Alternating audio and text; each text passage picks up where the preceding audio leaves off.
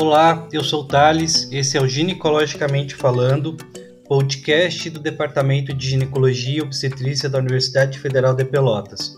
Hoje teremos um bate-bola sobre os testes de detecção do HPV e o seu papel na prevenção do câncer de colo uterino. Já tivemos a oportunidade de abordar em nosso podcast sobre a prevenção do câncer de colo, as vacinas do HPV e do próprio tratamento cirúrgico dessa doença, que afeta tantas e tantas mulheres em nossa sociedade. Mas a possibilidade de termos aqui uma expert na tecnologia de detecção do HPV por meio de testes de biologia molecular não poderia ser perdida e vamos aproveitar essa oportunidade. Estamos hoje aqui com a doutora Cecília Rotelli, mestra e doutora em ciência médica pela Universidade Estadual de Campinas, especialista em ginecologia e obstetrícia pela Federação Brasileira das Sociedades de Ginecologia e Obstetrícia. Também presidente da Comissão Nacional Especializada de Vacinas da Federação Brasileira de Ginecologia e Obstetrícia, FEBRASGO. A doutora Cecília falará um pouco sobre a técnica e as facilidades dos métodos, tanto na medicina privada quanto a possibilidades do uso em saúde pública. Bem-vindo, doutora Cecília.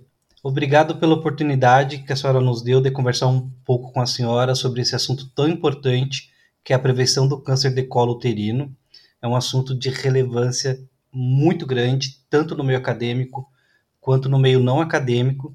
Então, gostaria de deixar aqui os meus agradecimentos à senhora por essa oportunidade. Bem-vinda. Olá, é, agradeço à Faculdade de Medicina de Pelotas, é, agradeço o coordenador, professor Bica, a oportunidade de estar hoje falando com vocês. Este assunto nos despertou tanto interesse que o professor Guilherme Bica, nosso coordenador aqui do podcast, fez questão de participar junto desse bate-bola, pois não poderia perder a oportunidade. Vamos lá saber mais vantagens do uso da biologia molecular na prevenção do câncer de colo uterino. Boa noite, doutor Bica. Boa noite. Boa noite, pessoal. Thales, essa daí eu não ia perder por nada. Primeiro, eu gostaria de agradecer imensamente a presença da professora Cecília. Muito obrigado por nos agraciar com o seu conhecimento no dia de hoje. Quem me conhece sabe que tem uma dedicação de toda a vida na prevenção do, e tratamento do câncer de colo de útero. Tudo que nós pudermos fazer para minimizar o efeito desta doença em nossas mulheres deve ser feito e eu quero estar participando. Então, vamos saber um pouquinho mais a respeito disso tudo. Joia. Então, para começar, professor, fiquei curioso em saber o porquê tanto interesse do senhor em estar participando desse episódio do Ginecologicamente Falando, junto da doutora Cecília, e aproveitando a oportunidade, gostaria de pedir ao senhor que faça um traçado sobre o panorama histórico da prevenção do câncer de colo uterino, até chegarmos na utilização da biologia molecular para o diagnóstico da HPV. Perfeito. Eu acho que é bem interessante a gente trocar uma ideia a respeito disso. Eu vou tentar fazer um resumo bem simplificado de, do contexto histórico, que eu acho que sempre é plausível da gente entender a situação. O, tu sabe, Thales, que o câncer de colo de útero ele preocupa os médicos eh, desde as últimas décadas do século XIX. Naquele momento, começaram a aparecer alguns artigos científicos a respeito da doença em si, sendo que não existiam qualquer tipo de prevenção. Simplesmente se engatinhavam em tratamentos cirúrgicos radicais e altamente mutilantes, que eram, na real, paliativos e muitas vezes quase tão letais quanto a própria doença. Essa ausência de prevenção, ela se estendeu até o redor dos anos de 1940, e nesse período dos anos de 1940, foram desenvolvidas e popularizadas as técnicas que a gente utiliza até hoje, que seria a técnica de citologia do colo do útero, que é o, o exame de Papa Nicolau, que a gente já conhece, e o da colposcopia, que também é um exame que a gente utiliza principalmente quando se tem um, um Papa Nicolau alterado. Esse da colposcopia, inclusive, ele é mais antigo, de 1923. Então, assim, pasmem, né, que a gente ainda utiliza para o diagnóstico e toda essa investigação da e a prevenção do câncer de colo de útero, exames que já têm 80 anos de, de execução, que é o que a gente usa. E que mesmo antigos, esses testes possibilitaram e possibilitam que sejam descobertas as alterações ou neoplasias intraepiteliais, né, que precedem o, o, câncer do colo e que são tratáveis de forma localizada e curativa, sem maiores sequelas às pacientes, que é o que a gente quer em termos de patologia cervical. Lógico, para que tudo isso chegasse à saúde pública e à população em geral, não foi em 1940 que aconteceu, né? E principalmente no Brasil, né, que tudo sempre vai devagar, né? Esses exames primeiro ficaram acessíveis apenas nas camadas mais, mais ricas da população, depois chegaram aos centros urbanos e capitais, e a partir daí na população em geral. Mas isso tem muita história que, demoraria muito para contar, então esse e não é esse motivo que a gente tem aqui hoje.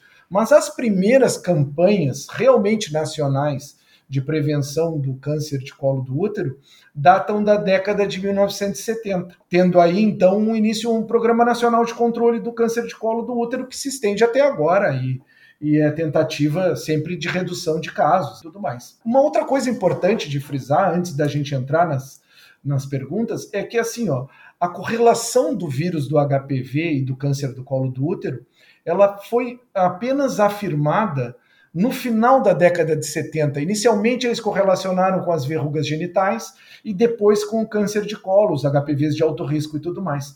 E aí esse conhecimento ele proporcionou que, com o passar do tempo, fosse tanto disponível pensar nas vacinas, na vacina do HPV, para esse patógeno, e também nos testes diagnósticos, que é o motivo da nossa conversa. Então, a vacina que seria disponível para nossos adolescentes, meninos e meninas e para mulheres, tanto na rede pública quanto privada, e que ainda temos dificuldade na sua utilização, porque tem uma baixa procura, a despeito da gente ser um país com cultura vacinal bem instituída. E os testes de diagnóstico de HPV, então, que é o motivo do nosso podcast de hoje, né? Porque a citologia, o pré-câncer, ele sempre se esbarrou numa questão de treinamento dos profissionais para sua interpretação e também na qualidade da coleta, do transporte e do armazenamento, que sempre foram o calcanhar de Aquiles da citologia. Então, haveria um espaço para o diagnóstico em biologia molecular do HPV. E a ideia que a gente tem do nosso podcast é que vantagem teria de se fazer esse teste? Quando que se faria? Então, é essa nossa ideia de discutir hoje com a doutora Cecília, de termos essa oportunidade. Então, bora lá, Thales, vamos lá. Seguimos adiante com as perguntas. Desculpa por eu ter falado demais. Doutora Cecília, já que ficamos acostumados durante a pandemia de ouvir falar e inclusive de realizar os testes para Covid-19, que por muitas vezes foram DPCR. No tocante ao HPV, como são realizados os testes? Existe a captura híbrida da empresa que agem e os PCR, certo? Como é que funciona? É, na verdade, eu também gostaria de agradecer ao podcast a oportunidade, porque durante a pandemia uh, nós estamos sendo bombardeados diariamente com termos que usávamos só nos ensaios clínicos e que de repente entrou na conversa do dia a dia de todos os brasileiros e talvez de todo mundo, que é a história do PCR, que é a história da pandemia, que é a história da eficácia, a história da efetividade, e com isso a gente começa a, a ter os questionamentos é, o PCR é só para COVID? O PCR é um exame específico para COVID? Não. O PCR, os métodos moleculares são exames de detecção é, de vírus que se encontram em diversas patologias. E nós temos os vários métodos de detecção, entre eles o que nós chamamos reação de cadeia de polimerase, que é o PCR. Mas nós temos outros métodos que utilizam métodos moleculares consagrados, que utilizam também toda a estrutura do vírus para detecção, como é, por exemplo, o método da Qiagen, da QIAGEN, que é chamado de captura híbrida. E haveria alguma vantagem em usar a captura híbrida ou hibridização molecular ao invés do PCR? Então, a captura híbrida é o, o método é, molecular de detecção mais estudado que nós temos. Imagine você que há um número de publicações que começou uh, lá atrás, com rastreamento do câncer de colo de útero através da captura híbrida, foi extensivamente estudado com publicações robustas provando a eficiência desse método, porque é um método de fácil execução, é fácil colher uma captura híbrida em consultório, em ambulatório. A leitura é, é muito simples também, porque não é influenciada se, a, se tem uma infecção junto, se tem uma inflamação, e ela utiliza uma solução hibridizadora que vai captar um sinal dando a presença do vírus que é detectada por uma, por uma luz. Então, ela usa sondas específicas que são marcadas com luz e que revelam com essa luminosidade, essa quimioluminescência, a presença ou não do vírus, no caso que nós estudamos do HPV. Mas em qualquer outra virose é possível é, usar um método e até também em doenças bacterianas. Uma das características da captura híbrida é a de colocar o resultado como positivo para uma família de HPVs, como de alto risco ou baixo risco. Além de fornecer um resultado quantitativo em relação às cópias virais, isso teria alguma implicação na prática, doutora Cecília? Olha, tem sim, porque é, nós sabemos que a infecção por HPV é uma infecção que a maioria dos casos é, de HPV de alto risco são os tipos principais, que é o 16 e o 18. Mas, dentre os tipos, nós temos aproximadamente 14 subtipos que também são de alto risco para o desenvolvimento do câncer e que podem estar incluídos aí nessa, nessas sondas que são colocadas. É importante ressaltar que o uso da captura híbrida, e nós usamos já há muito tempo, desde os tempos da minha pós-graduação na Unicamp, a gente já começou a fazer trabalho com captura híbrida. O importante é a diferenciação dela de um exame de PCR é que ela vai usar todo o genoma do vírus a ser estudado. Ou seja, a captura híbrida ela é um teste que ela é usada inclusive como teste padrão ouro, porque ela não ela não vai detectar uma sujeira, uma contaminação, é muito difícil. Ela vai detectar, ela vai dar a positividade se ela conseguir detectar a metade do DNA do vírus que vai estar tá acoplada nessa sonda de RNA. Daí o nome captura de híbridos, porque se forma um híbrido de RNA e de DNA. Daí vem o nome captura híbrida. Então, isso é muito importante nas lesões em que existe uma já quase uma invasão, por exemplo, nas lesões de NIC3 ou câncer, aonde já existe às vezes um processo de deleção do genoma viral e os outros métodos não conseguem detectar, porque, por exemplo, o PCR, você vai colocar só um pedaço da cadeia desse DNA. Não sei se foi clara. Foi sim, doutora Cecília. Aproveitando a resposta da senhora, eu gostaria de saber como é realizada a coleta do teste de captura híbrida nas pacientes.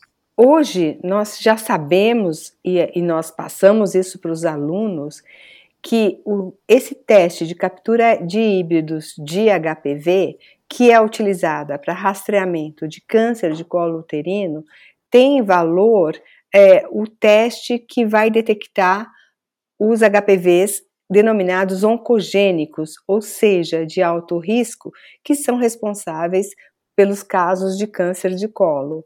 Então, esse, é, no caso, é realizado através de uma escova, é, de uma escovagem da junção escamo-colunar do colo do útero.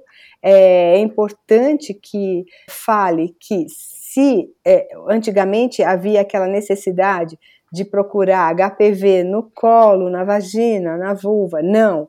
Hoje a gente sabe que se tem HPV no trato genital, ele contamina tudo. O HPV não está localizado somente num sítio. ele vai estar, tá, ele se contamina, ele se espalha. Então, a detecção é feita com uma escova com coleta com um profissional que vai colocar num tubo que no temperatura ambiente é enviada para o laboratório. Uma grande vantagem da captura híbrida que nós estamos começando a usar é o sistema de autocoleta.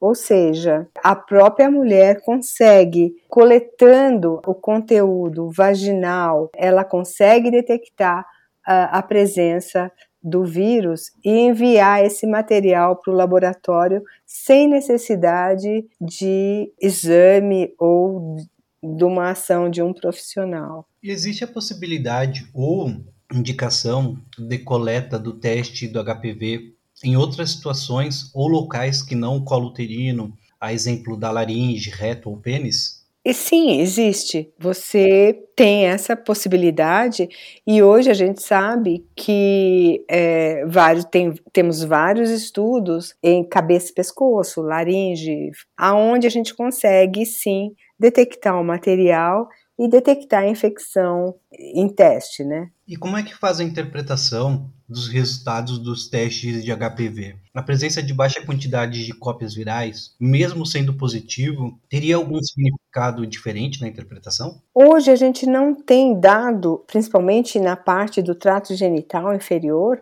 nós não damos valor a esse quantitativo que no passado era a carga viral que era associada quanto maior carga, maior a possibilidade, maior o risco de desenvolvimento do câncer de colo, porque essa carga viral ela é extremamente variável e depende muito de fatores é, locais, hormonais, é, depende de condições é, de coleta. Então, essa carga viral hoje ela não é valorizada. Dr. Bico, o que seria um coteste? Ah, o coteste. O coteste é o seguinte, Thales, é quando se realiza, além do teste de HPV, de captura híbrida, o teste de citopatológico juntos. Ele aproveitaria o mesmo tubete de coleta e, faria um teste de citologia líquida e o teste de, de pesquisa do DNA do HPV no mesmo procedimento. Então, com o mesmo. Não precisaria se coletar uma lâmina iria aquele tubete para ser analisado. E esse teste de citologia líquida adicionada ao teste de HPV, ele teria como vantagens uma maior segurança, uma maior sensibilidade quanto aos valores preditivos negativos também, e um resultado em laudo único. Dr. Bica, é verdade que o ideal da realização do teste de DNA HPV seria após a idade de 30 anos? Se sim, se é verdade, qual seria a razão para essa idade? É interessante que o teste de HPV seja feito a partir dessa idade. Por que, que seria. Por que, que a gente realizaria esse teste a partir dos 30 anos em screening, tá? Nós estamos falando em screening, tá? Em, em separando pacientes na população porque assim a infecção pelo HPV ela é muito frequente, ela acontece nas mulheres no início da sexualidade dela, mas a grande parte das mulheres que entram em contato com HPV elas vão resolver essa infecção pela sua própria imunidade. Então, elas vão ter uma capacidade imunológica de resolver a infecção e vão ficar sem o HPV. Então, assim, a gente fazendo acima dos 30 anos, a gente consegue saber aquelas mulheres que não conseguiram lidar com a sua infecção do HPV, não conseguiram resolver a infecção pela sua própria resposta imunológica, quer seja porque elas eram mais predisponentes do ponto de vista pessoal delas para infecção pelo HPV, ou quer seja porque entraram, tiveram azar de entrar em contato com alguma cepa mais agressiva que conseguiu driblar o sistema imunológico delas. Então, a, na teoria, a partir dos 30 anos de idade, as mulheres devem ser negativas para o HPV. E as mulheres que forem positivas para HPV, elas devem ter intensificado os seus Papa Nicolau, se necessário, realizado algum outro exame complementar. Não quer dizer que elas tenham alteração, mas elas devem ser olhadas de maneira mais não com uma lupa, assim, para serem vistas melhor. Né? Não devem ser deixadas, por exemplo, com pré-câncer a cada três anos, ou não realizar o pré-câncer. Devem ser acende uma luz amarela para que elas tenham um cuidado maior com a relação do seu colo do útero. Doutora Cecília, a negatividade na presença de DNA do HPV na paciente poderia implicar na possibilidade de um intervalo maior entre o próximo exame? Os testes de HPV, em especial a captura híbrida, eles têm uma vantagem, tem várias vantagens sobre os métodos de rastreamento tradicionais de prevenção secundária, porque ele tem um que chamamos de valor preditivo negativo próximo de 100%. O que quer dizer isso? Um valor preditivo negativo próximo de 100%, ou 100, é 100%, esse quer dizer que se a mulher não tem o HPV de alto risco detectado, essa mulher ela está fora de risco de câncer de colo, pelo menos nos próximos três anos. Uh, Dr. Bica, na prática clínica diária do ginecologista, em que outras situações se costuma utilizar os testes de DNA HPV, além do screening em pacientes com mais de 30 anos de idade, que bem correlacionado com a última pergunta? Perfeito. Essa é muito importante. Então, assim, o, no, no screening seriam a partir dos 30 anos de idade, que seria interessante, né? E inclusive quando a gente tem um, um resultado negativo, a gente consegue espaçar mais o, a realização do Papa Nicolau. E a gente usa na prática clínica em algumas outras situações. Por exemplo, aquelas mulheres que fazem um tratamento de displasia de colo, quer dizer, fazem uma conização ou uma cirurgia de alta frequência para retirar uma área do colo tratando uma neoplasia intraepitelial, elas podem fazer no seu segmento o teste de DNA de HPV. Porque o ideal seria que essas pacientes ficassem negativas a partir do momento que foi retirada a área que estava infectada pelo HPV. Então quer dizer que o nosso raciocínio é o seguinte: a partir do momento que tu faz o tratamento, tu tirou a área na qual o HPV estava atuante, provavelmente ele reduza e desapareça. O próprio processo de tratamento também vai ajudar nessa situação. E se elas persistirem com o HPV positivo, o HPV de alto risco, das famílias do HPV de alto risco, elas devem ser olhadas de maneira diferenciada, terem encurtado seus segmentos, repetir a sua colposcopia, a sua citologia mais frequente, para que possam, ah, caso tenha uma persistência, uma recidiva, ter o seu tratamento instituído com velocidade. A outra situação são nos resultados citológicos duvidosos. Quando a gente tem um resultado citopatológico que não deu alterado, mas deu duvidoso, como a gente chama hoje em dia a atipia de significado indeterminado, que a gente chama ASCAS, ou ASC-H, ou atipia de células glandulares, e também nos casos das colposcopias que são insatisfatórias, que a gente não consegue enxergar uh, alguma alteração e a paciente tem algum pré-câncer ou alterado ou duvidoso, o teste de DNA de HPV entra muito bem nisso, porque quando negativo nos tranquiliza. Né? E quando positivo, quando tiver alteração, a gente mais atento fica com essa paciente e dá seguimento na, na investigação. Doutora Cecília, pode me dizer se existe alguma tentativa de inserção dos, te dos testes de DNA HPV na política pública de saúde? Se sim, qual, como é que está o panorama hoje?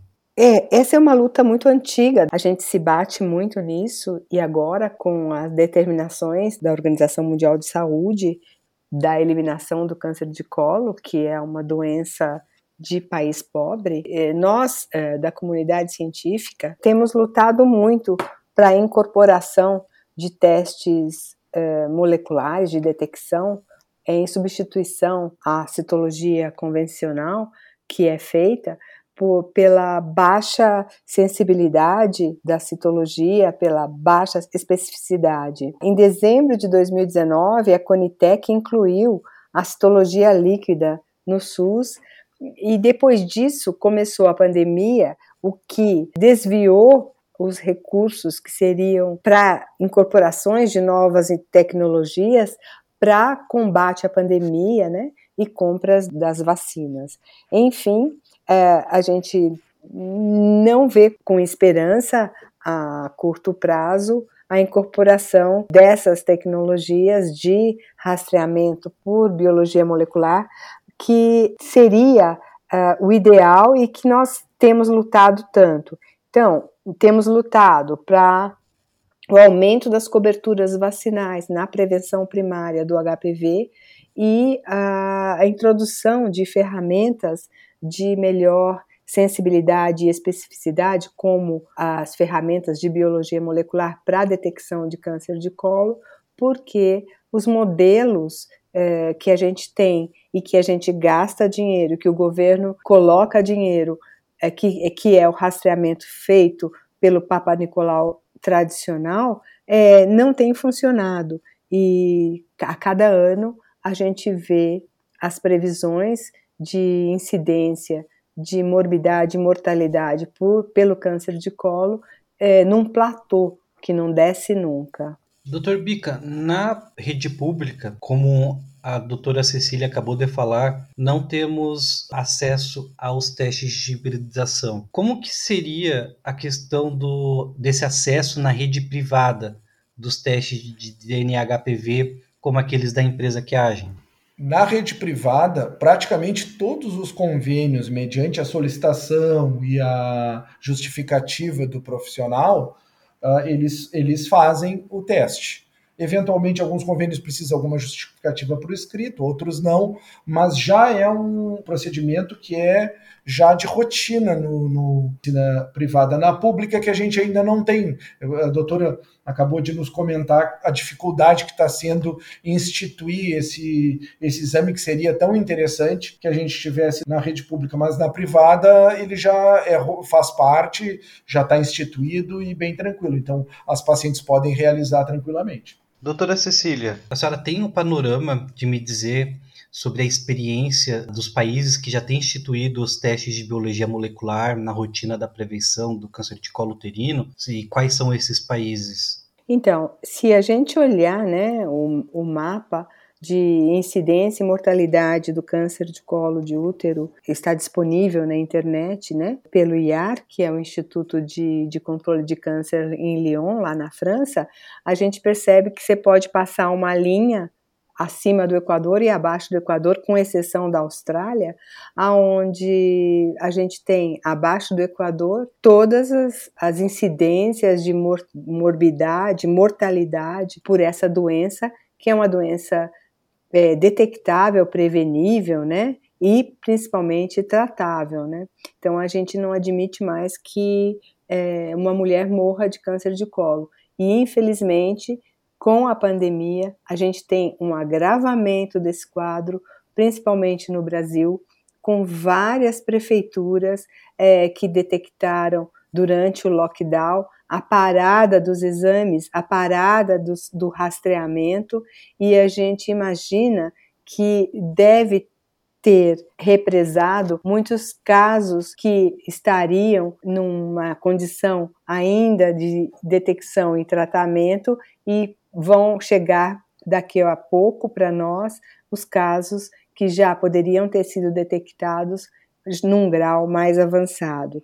Então, infelizmente, essa é uma realidade e assim, a gente tem que lutar para melhorar esse sistema nosso de rastreamento, principalmente para aquelas mulheres que não têm acesso fácil a um sistema de saúde. A gente fala muito das mulheres ribeirinhas, da, da região do Amazonas, aonde lá a incidência e a mortalidade é escandalosamente alta. Mas a gente tem os grandes bolsões das grandes cidades, como aqui em São Paulo, aonde uma mulher para conseguir um exame de prevenção, ela tem que ir até o posto, agendar, muitas das vezes voltar para o dia da consulta é, e depois voltar para pegar o resultado e se tiver alterado ela vai ter que voltar para dar seguimento. Então tudo isso é um tempo que hoje é impossível imaginar para uma mãe de família abandonar filho, abandonar trabalho, abandonar atividades de casa para poder fazer durante um percurso de tempo enorme uma prevenção que pode ser muito simples com um teste só. Doutora Cecília, finalizando aqui a nossa conversa, eu gostaria de saber quais são as considerações da senhora, tanto para as mulheres que estão nos ouvindo, para o público leigo, para os acadêmicos de saúde, no tocante à questão dos testes de DNA HPV. O que a senhora teria a nos dizer, doutora Cecília? Olha, eu queria chamar atenção para três pontos. O câncer de colo ele é silencioso. Então, a mulher não percebe que está doente. Então, ela vai no médico para conseguir o anticoncepcional, para fazer o pré-natal, e depois que ela tem a prole completa, ela não volta mais para fazer os exames de rotina. Então, eu queria lembrar que nós temos vacinas de HPV disponíveis para adolescentes, para mulheres que têm uma imunossupressão, e nós temos então essa possibilidade de alertar as mulheres que tenham filhas, filhos. Hoje nós temos disponível na rede vacinas para meninas de 9 a 14 anos e para meninos de 11 a 14 anos de forma gratuita nas UBSs, né? Então, e a partir de do ano passado, as mulheres que têm algum grau de imunocomprometimento também têm direito a essa vacinação. É, além disso, nós temos que reforçar a necessidade de ter a prevenção secundária do câncer de colo por uma ferramenta mais acessível e isso, é, enquanto a gente não tem,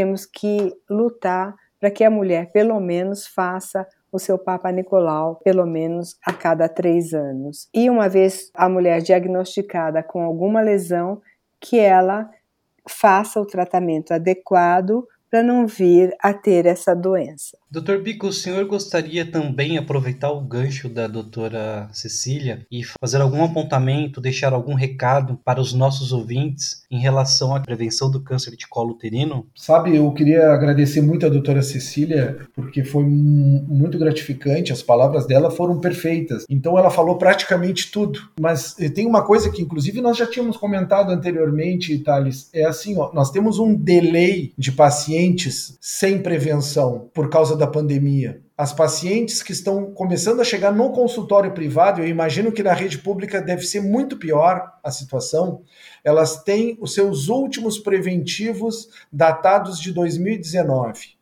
Então, praticamente 2020, 2021, a gente não teve prevenção privada, porque estava todo mundo em casa, preocupado com o Covid, sem fazer seu, sua prevenção.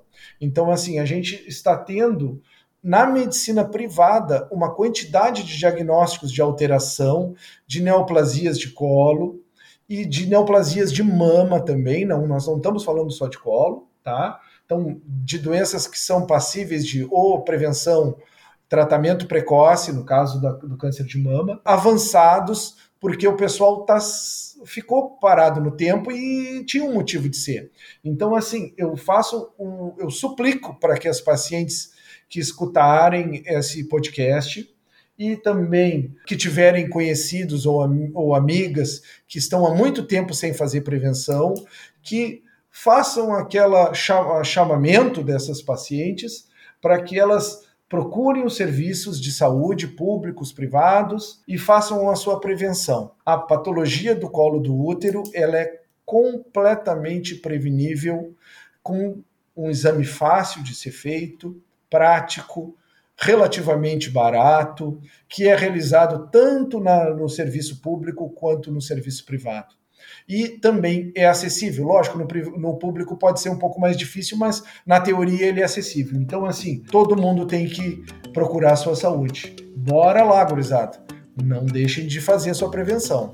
Doutor Bica, doutora Cecília, agradeço aqui imensamente a participação de vocês, a esse tempo que vocês nos proporcionaram, ouvindo sobre um tema tão importante que é a prevenção do câncer de colo uterino, um câncer, uma doença evitável. Ratifico as falas da doutora Cecília, também as do doutor Bica. Mais uma vez agradeço aos dois. Obrigado a você também, ouvinte, que passou esse tempo aqui conosco, sanando as suas curiosidades a respeito desse tema de câncer de colo. Nos vemos na próxima terça-feira muito obrigado. Até mais, pessoal. Boa noite, doutora. Boa noite, doutor Bica.